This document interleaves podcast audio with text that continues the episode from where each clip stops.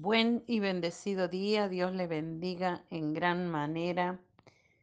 Comencemos este día, entreguémosle el día a nuestro Padre. Padre Celestial, Señor, te damos gracias por un día más de vida, te damos gracias, Señor, por tu Espíritu Santo, te damos gracias por lo que nos muestras, por lo que nos das, por el enfoque y las herramientas que el Espíritu Santo le da a nuestra vida. En el nombre de Jesús, amén.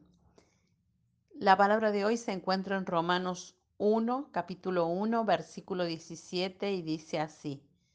Porque en el Evangelio la justicia de Dios se revela por fe y para fe, como está escrito, mas el justo por la fe vivirá. Titulé el devocional de hoy, La visión impulsa en la fe. La visión es lo que te empuja a creer. Recordando mi caminar en la fe, puedo ver que mis niveles de fe se han extendido y multiplicado en estas últimas temporadas.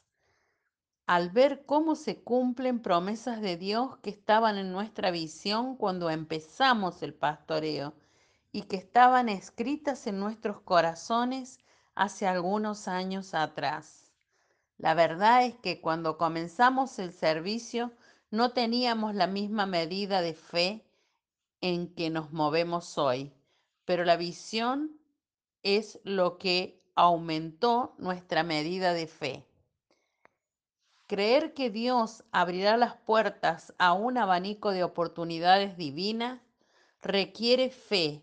La palabra nos dice que el justo vivirá por su fe por la suya propia, no por la de nuestros padres espirituales o la del pastor o la del mentor o del líder, sino por la fe que declaramos y que nos justifica. La fe del justo acelera el cumplimiento de la visión.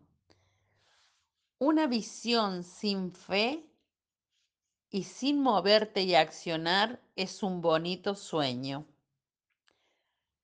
Acción sin visión es una pérdida de tiempo, pero una visión con acción puede cambiar los ámbitos, puede transformar las atmósferas y te lleva a los territorios que Dios ha preparado para ti.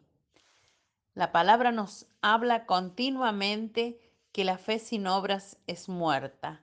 La visión te impulsa a actuar en fe por consiguiente, a orar, a llamar, a golpear puertas y buscar incesantemente que se cumpla la visión que Dios nos entregó, la cual nos abre el abanico de posibilidades, de oportunidades divinas y nos impulsa a marchar por ellas para recibir todo lo que Dios ha preparado para nuestra vida.